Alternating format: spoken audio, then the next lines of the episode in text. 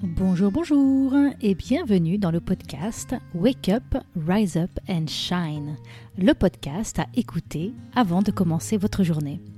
Je suis Christine Levicky, auteure des best-sellers J'arrête de râler et Wake Up, et à travers ces différents épisodes, je souhaite vous partager de nouvelles perspectives. De l'inspiration, bien évidemment, mais aussi des actions concrètes pour vous permettre de vivre la vie que vous avez choisie. Aujourd'hui, j'ai le plaisir de vous proposer un épisode qui est le second d'une série de quatre épisodes.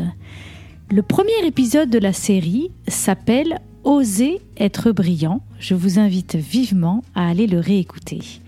Et aujourd'hui donc, je continue la série autour des quatre principes fondamentaux pour arrêter de vivre sa vie à moitié endormie, issus de mon livre Wake Up. Le principe que nous allons explorer aujourd'hui s'appelle Poser des actes à la hauteur de mes ambitions.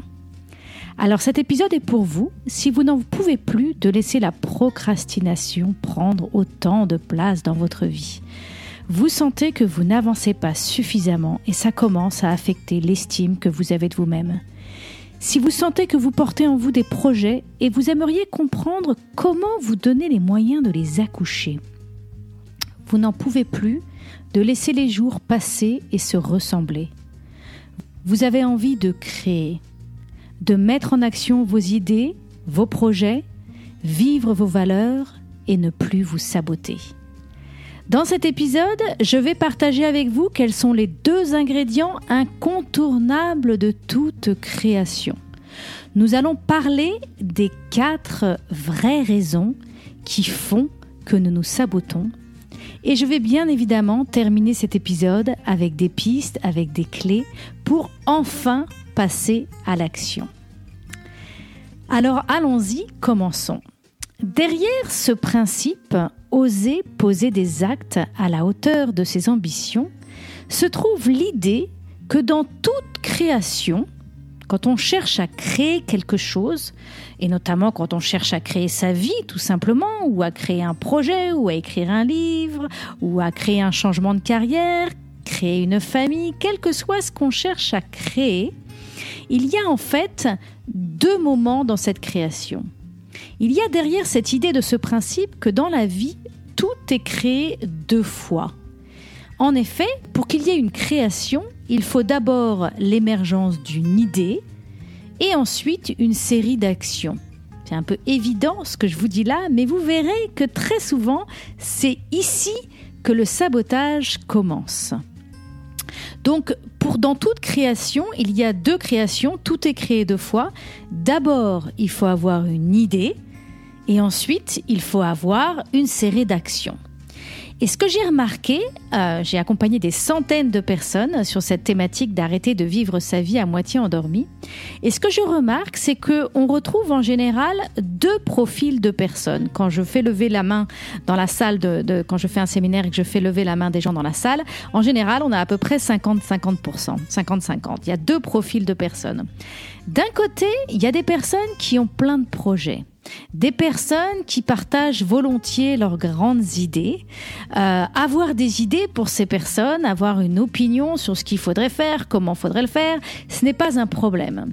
Par contre, quand il s'agit de passer à l'action, eh bien, il n'y a plus personne. D'accord J'ai deux exemples qui illustrent ce point-là. J'ai une personne que j'ai accompagnée dans un coaching qui était présente à un de mes séminaires et qui avait ce rêve depuis toujours, depuis des années, euh, de monter un jour, de partir un jour, de tout quitter, de tout plaquer, sa carrière. Elle était dans le monde de la finance, dans lequel elle était excellente, mais elle s'ennuyait. Elle sentait qu'il y avait une part d'elle qui mourait à l'intérieur. Et cette personne s'attachait à ce rêve de dire un jour, je vais tout plaquer et je vais partir monter une chambre d'hôte en Floride. Elle en parlait dans les dîners de ses copains, elle en parlait tout le temps, tout le monde savait qu'elle avait ce rêve, cette idée, euh, elle avait tourné cette idée dans tous les sens, mais en fait, elle réalisait, alors qu'elle participait à mon séminaire, qu'elle n'avait jamais réussi à passer à l'action. D'accord? Et donc, euh, ce que je dis souvent dans ces moments-là, c'est que ce qui est intéressant, c'est pas forcément de se donner des coups de pied, de s'en vouloir et de se dire qu'on est trop nul, mais de se dire est-ce que peut-être je dois changer de rêve? Est-ce que peut-être, si je ne suis pas capable de passer à l'action, peut-être que ça serait plus intéressant pour moi d'avoir un autre projet, d'avoir un autre rêve sur lequel je peux en effet me sentir prêt à agir? D'accord? Dans ce cas précis, cette personne s'est dit Ah non, mais il n'est pas question de changer de rêve. Ce qu'il est surtout question, c'est que j'ose passer à l'action. Et elle a réalisé que ça devenait presque pathétique d'avoir toujours ce rêve, d'avoir toujours ce projet, mais de jamais oser franchir le cap de la mise en œuvre. D'accord? J'ai un autre exemple que j'utilise régulièrement, c'est l'exemple de ma maman qui, toute sa vie, m'a dit j'ai envie de parler anglais. Et avant même que je parte vivre moi-même aux États-Unis, avant même que j'ai des enfants aux États-Unis et qu'elle ait vraiment une raison euh, très proche de sa réalité de vouloir parler anglais, euh, quand je vivais encore en France, elle parlait déjà de son désir de parler anglais. Ça a toujours été un rêve profond pour elle. Et à un moment donné, je me souviens très bien avoir une conversation avec maman, qui d'ailleurs me disait, maintenant que je vivais aux États-Unis, elle me disait, je veux vraiment parler anglais parce que je veux pouvoir comprendre la cérémonie de mariage de mes petites filles. C'était un peu un objectif qu'elle s'était mis en tête. Et là, je lui dis, mais maman, si tu veux parler anglais, bah, il faut prendre des cours. Parce que avoir ce rêve de parler anglais, et ne rien faire, quelque part, ça crée plus de souffrance pour toi dans ta vie. Et donc là, ce que j'ai dit à maman, c'est soit tu es vraiment en paix avec le fait de ne pas parler anglais, et finalement pourquoi pas, c'est possible d'avoir une vie très heureuse et de ne jamais avoir appris l'anglais, soit tu passes à l'action pour réussir à vraiment te donner les moyens d'avoir le niveau d'anglais qui te permettra d'être satisfaite.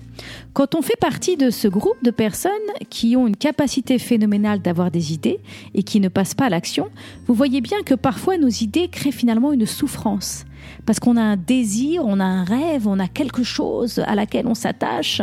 Et en fait, euh, ça crée un écart entre l'idée et notre réalité. Donc là, c'est intéressant de se poser la question de est-ce que je dois changer mes idées, est-ce que je dois adapter mon idée pour en avoir une sur laquelle je suis prête à passer à l'action?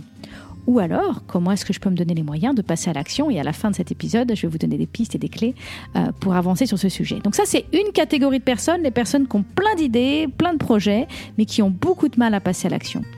De l'autre côté, il y a des personnes qui passent à l'action tout le temps qui sont toujours au taquet, qui sont toujours à dépoter, qui sont toujours à faire des to-do list, mais qui finalement sont en train d'agir sans avoir vraiment pris le temps de réfléchir à la direction générale qu'elles souhaitent prendre. Elles n'ont pas vraiment réfléchi à ce qu'elles cherchent à construire. En fait, ces personnes sont débordées à courir après leur to-do list, mais finalement, elles ne vont nulle part, un peu comme un hamster dans une roue. Moi, j'étais un petit peu comme ça dans ma vie. J'ai été élevée un peu avec l'idée de si tu as fait plein de choses dans ta journée, c'est que c'était une journée valable. Mais on se posait pas forcément, je ne me posais pas en tout cas forcément la question de est-ce que les actions que je pose sont alignées avec une idée, avec un projet? Est-ce que j'essaie vraiment de mettre en œuvre quelque chose qui me tient à cœur? Ou est-ce que je suis juste en train de courir après ma to-do list? Et en fait, est-ce que je suis seulement en train de gérer toutes les choses qui viennent à moi? Ou est-ce que je suis en train réellement de créer ma vie?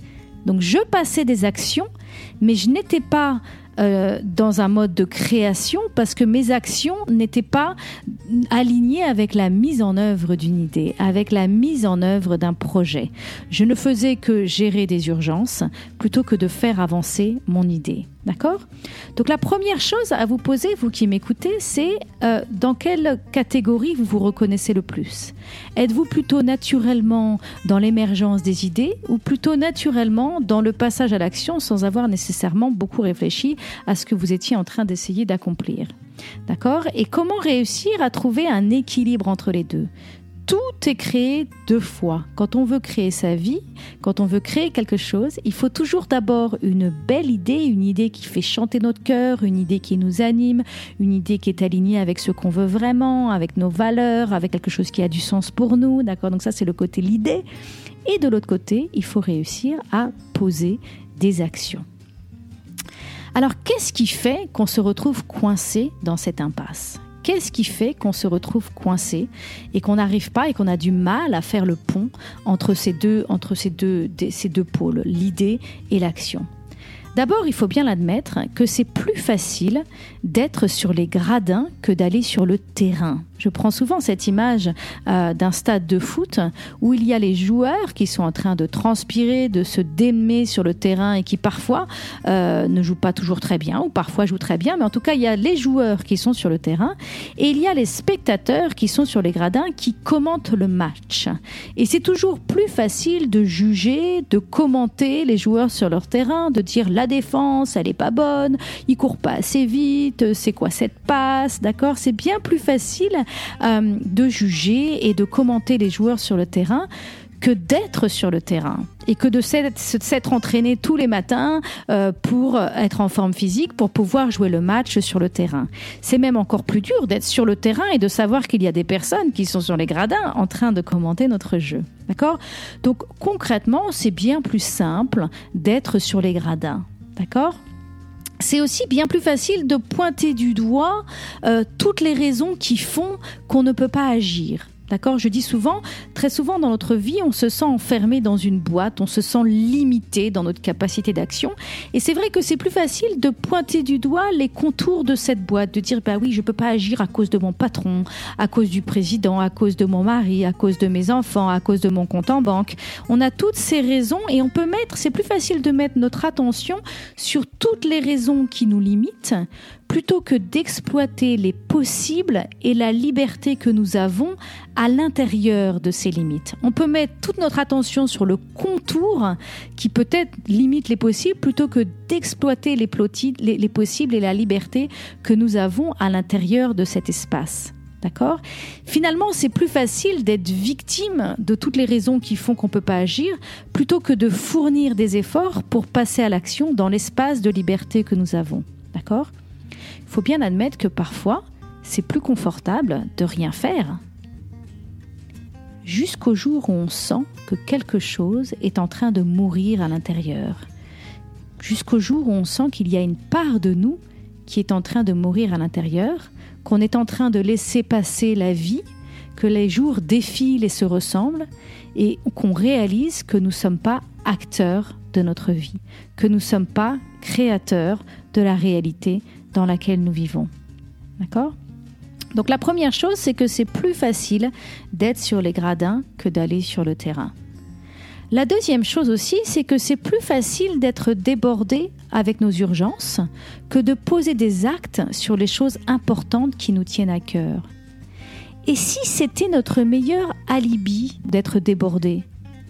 Quelque part, ça nous arrange bien on utilise toute notre énergie à s'occuper des demandes des autres et du coup ça nous évite de devoir écouter ce que nous avons vraiment envie dans le fond. Quand on fait ce retour à soi, ben, peut-être qu'on a peur de ce qu'on va y trouver. Donc la deuxième raison qui fait qu'on ne passe pas à l'action, c'est que c'est plus facile d'être débordé avec les urgences que d'oser poser des actes sur les choses importantes. C'est plus facile de passer notre vie à gérer les urgences qui viennent à nous plutôt que de vraiment se poser la question de qu'est-ce que j'ai envie de créer, qu'est-ce qui est vraiment important pour moi? La troisième raison, c'est qu'on a peur de se planter. Il y a quand même un, écart entre son rêve. Par exemple, j'accompagne en, ce moment des personnes qui sont porteurs euh, d'un projet d'écriture de livres. Et ces personnes euh, décident de travailler avec moi et elles réalisent en fait que entre parler de son rêve d'écrire et engager les services d'un coach pour se faire accompagner sur l'écriture d'un livre, et eh bien là, tout d'un coup, on se met à paniquer, on se met à avoir peur. Ça veut dire que quelque part, engager les services d'un coach pour être accompagné sur l'écriture d'un livre, je vous rappelle que dans l'épisode 6, j'ai fait un épisode tout particulier sur l'écriture d'un livre, je vous invite à aller l'écouter. Et eh bien ça déjà, c'est une action. Et les personnes qui ont choisi de me rejoindre dans cet accompagnement, dans ce mastermind que j'ai créé, m'ont exprimé à quel point, au moment de prendre cette décision, c'était la panique, c'était la peur, la peur de se planter. Osez poser des actes qui vont vraiment vous faire avancer. Ça me rappelle un moment de ma vie où mes enfants étaient très très jeunes et j'étais entrepreneuse et je démarrais mon activité. Et notamment ma petite dernière euh, à l'école que deux jours par semaine euh, et mes deux plus grandes finissaient l'école tous les jours à 14 heures. Donc j'avais des journées très très courtes. Et il y a une part de moi qui se disait, bah, euh, ça pourrait être mon alibi, ça pourrait être mon excuse. Je pourrais dire que mon business vivote, que mon business reste petit, que ma création ne prend pas vraiment, parce que j'ai cet alibi de, bah oui, mais moi j'ai les enfants. Quelque part, ça m'arrangeait bien d'être prise par mes enfants parce que ça m'évitait de confronter euh, ma peur de et si je m'engageais à fond dans mon business et si ça marchait pas? Et si je m'engageais à fond et que j'arrivais pas à le faire se développer? C'était plus confortable pour moi de prendre l'alibi de ça se développe pas parce que j'ai des enfants. Et finalement j'ai fait ce choix contraire. Je me suis dit et si je voyais les choses autrement? Et si c'était justement parce que j'ai des enfants que je dois poser des actes à la hauteur de mes ambitions. Et si c'est justement parce que j'ai envie d'être là à la sortie de l'école que je dois absolument me donner les moyens de sortir de la procrastination dans le peu de temps que j'ai pour travailler. Et si finalement c'était moi qui avais de la chance, non pas mon mari qui lui n'a pas, pas besoin de s'occuper des enfants pendant la journée, mais plutôt moi qui l'immense privilège de pouvoir être dans ces deux domaines de ma vie, me réaliser professionnellement et en plus être présente auprès de mes enfants.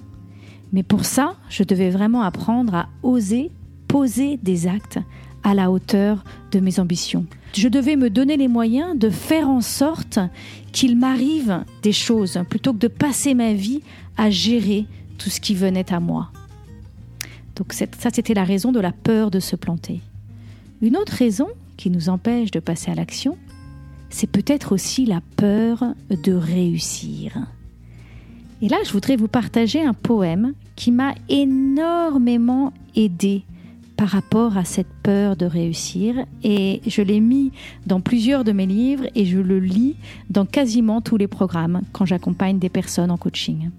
C'est un poème de Mariam Williamson, issu de son livre A Return to Love. C'est un poème que vous connaissez peut-être parce qu'il est devenu très connu quand il a été repris par Nelson Mandela. Je vais vous le lire. Notre peur la plus profonde n'est pas que nous ne soyons pas à la hauteur. Notre peur la plus profonde est que nous soyons puissants au-delà de toute limite. C'est notre propre lumière et non notre obscurité qui nous effraie le plus nous nous demandons Qui suis-je, moi, pour être brillant, radieux, talentueux, fabuleux? En fait, qui êtes-vous pour ne pas l'être? Vous restreindre, vivre petit ne sert pas le monde. Il n'y a rien d'éclairé dans le fait de se rétrécir afin que les autres ne se sentent pas en insécurité en votre présence. Nous sommes tous voués à briller comme le font les enfants. Quand nous laissons notre propre lumière briller, nous donnons sans en être conscients la possibilité aux autres d'en faire de même. Quand nous sommes libérés de notre propre peur, notre présence libère automatiquement les autres. Ce poème est tellement fort, ce poème nous donne une permission une permission en nous disant Mais qui êtes-vous pour ne pas être brillant, radieux, talentueux, fabuleux? À quoi ça sert de se rétrécir pour ne pas déranger les autres? Et si nous étions tous voués à briller? Cette idée aussi de se dire de quand je vais briller, quand je vais poser des actions à la hauteur de mes ambitions, peut-être que je vais aussi donner envie aux ceux qui sont autour de moi d'en faire autant, et si mon audace de passer à l'action libérait automatiquement les autres d'en faire autant Personnellement, ce poème résonne énormément en moi. C'est pour ça que j'ai un grand plaisir de le partager avec vous aujourd'hui si vous ne le connaissiez pas ou à vous le rappeler si vous le connaissiez déjà. Alors maintenant, je voudrais vous partager, comme promis, des clés pour passer à l'action. La toute première clé, avant même de commencer à agir, c'est de valider l'idée. Je vous ai dit au début, dans toute création, tout est créé deux fois. D'abord une idée et ensuite une action. Et donc là, je voudrais vous inviter à valider que l'idée, ce projet, cette chose que vous cherchez à mettre en œuvre, valider que cette idée vous fait vraiment kiffer. Est-ce que c'est vraiment quelque chose que vous avez envie de faire, qui fait sens pour vous, qui fait chanter votre cœur? Ou est-ce que c'est quelque chose que vous pensez que vous devez faire pour être conforme à ce que vous pensez que les autres attendent de vous? Est-ce que c'est un projet qui a du sens pour vous, qui vous met vraiment en joie? Est-ce que c'est un projet qui résonne en vous? Je fais souvent cette distinction de est-ce que ça résonne ou est-ce que je cherche à agir parce que je pense que ça va être raisonnable? D'accord? Être raisonnable, c'est je pense faire ce que je pense que je devrais faire. Ce qui résonne, c'est je veux passer à l'action pour faire ce qui est important pour moi, ce qui, fait chanter mon cœur, ce qui je sens qui va être riche pour moi et pour les personnes autour de moi. Donc la première chose, c'est vraiment de valider le niveau de résonance que vous avez avec cette idée. Dans mon séminaire Wake Up, on fait tout un exercice pour faire ce que j'appelle se fixer des objectifs de folie. Parce que moi, ce que j'ai appris, c'est que je n'arriverai jamais à faire quelque chose que je n'ai pas vraiment envie de faire. Sauf si j'ai une menace, par exemple, je dois payer ma facture, sinon je vais avoir une pénalité. Sauf si j'ai une menace de punition. D'accord Ou si je fais pas ce travail-là, je vais me faire virer par mon employeur. Mais là, on parle pas de ça. Là, on parle, on parle pas de gérer les choses euh, urgentes ou de gérer nos obligations. On parle de s'engager dans une action qui est alignée avec quelque chose qui est important pour nous. D'accord Et je réalise que j'arriverai pas à faire cette chose qui est importante pour moi si je n'ai pas vraiment envie de la faire.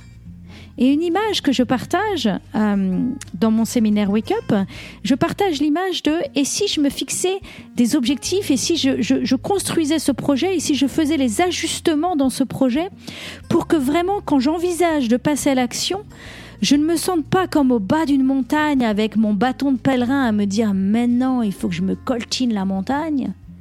Mais au contraire, que l'image soit opposée et que j'ai cette impression d'être au sommet de la montagne, avec un ciel bleu dégagé, avec la vue sur le lac au loin, de la poudreuse sur toute la piste de ski et mes skis aux pieds. Et là, j'ai qu'une seule envie, c'est de dévaler la montagne.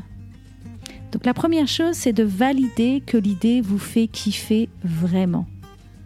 La deuxième chose, c'est de créer un point de non-retour. Vous engagez, vous engagez auprès d'autres par rapport à ce projet. Alors ça peut être dans un premier temps de déclarer à votre famille j'ai décidé que cette année, je vais changer de métier. J'ai décidé que cette année, je vais écrire un livre. J'ai décidé que cette année, j'arrête de râler. J'ai décidé que cette année, j'achète une maison. Je déclare avec d'autres personnes qui sont témoins autour de moi et du coup quelque part je crée un point de non-retour parce que ces personnes vont attendre de moi que je pose des actes à la hauteur de ma déclaration. Peut-être que ça veut dire aussi créer un point de non-retour, c'est réserver votre place pour un stage, réserver votre place pour une formation, vous inscrire. Les personnes qui se sont inscrites dans mon mastermind, c'est parti, j'écris mon livre, ben elles ont créé un point de non-retour parce qu'elles savent que et moi, leur coach et les autres personnes de ce mastermind vont attendre d'elles qu'elles agissent à la hauteur. Leurs conjoints aussi vont attendre d'elles qu'elles agissent à la hauteur de cet investissement. D'accord? Donc il y a réserver, il y a déclarer, il y a réserver votre place, il y a investir, il y a signer, signer un contrat d'édition, signer un contrat avec un agent immobilier, signer votre inscription dans cette formation. D'accord? Ça, ce sont des moyens de créer des points de non-retour. Donc ça, c'était la deuxième clé pour passer à l'action. La troisième clé, c'est de clarifier ses priorités, d'identifier, de se dire quels vont être les petits pas, les actions que je vais poser cette semaine? Par quoi je commence et, de ne pas vouloir se laisser euh, déborder par euh, l'énormité du projet, mais de commencer par ce qu'on a en face de, toi, de, de soi et donc clarifier ses priorités. Ce que j'ai appris par rapport à ça, c'est l'importance de ne pas vouloir en faire trop et de vraiment s'approprier la théorie des petits pas. D'accord Si vous voulez écrire un livre, la première chose à faire, c'est de vous engager à écrire une heure par jour. D'accord Un livre, ça prend à peu près 350 heures à écrire. Mais la priorité pour l'instant, c'est pas d'avoir peur de cette masse, c'est de commencer par une heure par jour. Et là, d'avoir cette discipline, cette régularité. J'appelle ça ce momentum. D'accord Souvent, ce qui nous fait peur, c'est qu'on pense qu'on doit se consacrer à 300% sur notre projet. Moi, je pense qu'on a des vies qui sont très occupées, on a plusieurs priorités dans notre vie. Moi, personnellement, j'ai trois enfants, j'ai un mari, j'ai une maison, j'ai des amis, j'ai une famille, j'ai du sport, j'ai plein de choses que j'ai envie de faire. Et au milieu de ça, il y a mes projets. Et ce qui va faire la différence, c'est ma capacité à développer une discipline et une régularité et de faire avancer mes projets petit à petit, mais en tout cas avec un certain momentum. Et dans ce momentum, j'honore mon rythme. Je sais que je peux créer une partie de ma journée, mais que je dois aussi euh, m'occuper de, gagner de l'argent et de faire avancer des choses qui me font vivre aujourd'hui. Je sais aussi que j'ai besoin de prendre soin de mes enfants, que j'ai besoin de prendre soin de mon corps. Donc voilà, essayer de trouver un rythme qui me permet de créer un momentum dans lequel il y a de la place pour cette création. Donc ça, c'était la troisième clé, clarifier ses priorités. La quatrième clé, c'est d'éviter les distractions. Je dis souvent, pour créer, il faut faire de la place pour créer. Faire de la place pour créer, c'est d'abord créer un environnement qui va être propice à la création, qui va être propice à la concentration. Donc je vous invite à vous couper des réseaux sociaux. Éventuellement, moi, à plusieurs reprises, quand je travaille sur un projet de création, je vais dans un petit café près de chez moi où il n'y a pas d'Internet, où je coupe l'Internet. Je vais dans un endroit où je sais que je ne vais pas être distraite. Une autre chose qui peut aussi beaucoup m'aider, c'est d'écouter de la musique classique ou alors euh, j'ai une playlist sur euh, Spotify qui s'appelle Deep Focus. C'est de la musique électronique, mais qui a vraiment le don de m'amener à rester concentré. Donc il y a certaines musiques qui permettent de créer un espèce espèce de bulle qui nous permettent de rester concentré. Un autre outil qui m'aide beaucoup à rester concentré, c'est le Pomodoro. Le Pomodoro, c'est une technique de concentration sur son travail où on est invité à travailler pendant 25 minutes sans interruption, sans regarder son téléphone, sans aller faire pipi, sans aller chercher un café, juste concentré sur ce projet euh, qu'on essaye de faire avancer. On fait 25 minutes, 5 minutes de pause, 25 minutes, 5 minutes de pause, 25 minutes, 5 minutes de pause, 25 minutes, un quart d'heure de pause. Donc ça nous fait 2 heures au total si j'ai bien fait le calcul J'évite les distractions, je ne vais pas me lever pour prendre un café, je reste concentré pendant 25 minutes. Et ensuite, pendant ma pause, là, je peux satisfaire mon besoin de, m'oxygéner, de, changer un peu, de me changer un peu les idées. Donc ça, c'était la quatrième piste, éviter les distractions. La cinquième piste, c'est à un moment donné d'accepter que fait vaut mieux que parfait. J'appelle ça le, le moment du good enough. C'est ce moment où je suis passé à l'action et c'est plus important que je passe à l'action suivante plutôt que je sois constamment en train d'améliorer l'action précédente. D'accord? Donc là, c'est vraiment ce moment du good enough, de se dire fait vaut mieux que parfait, et d'accepter que quand on passe à l'action, on passe à l'action de manière imparfaite, mais que dans cette imperfection, il y a de la valeur. Et ce qui est important, c'est plutôt de capitaliser sur la valeur qui est créée, même si elle est imparfaite. D'accord? Donc ça, c'était la, la cinquième clé pour passer à l'action. Et la sixième clé qu'on oublie tellement souvent et qui pourtant est tellement importante, c'est la clé de célébrer ce qui a été fait plutôt que de mettre toute notre attention sur ce qui n'a pas été fait et qu'on aurait dû faire et de tout ce qui reste à faire, de prendre le temps de célébrer ce qui a été fait, de le noter dans un carnet, de le voir, de le dire à notre entourage, d'ouvrir même une bouteille de champagne, pourquoi pas, prendre le temps de célébrer ce qui a été fait. Et voilà pour aujourd'hui, nous arrivons à la fin de cet épisode. Nous avons parlé des deux ingrédients incontournables de toute création. Nous avons aussi abordé les quatre raisons qui font que nous nous sabotons. Et j'ai eu grand plaisir de vous partager six clés pour enfin passer à l'action. Je vous dis maintenant à bientôt pour un prochain épisode.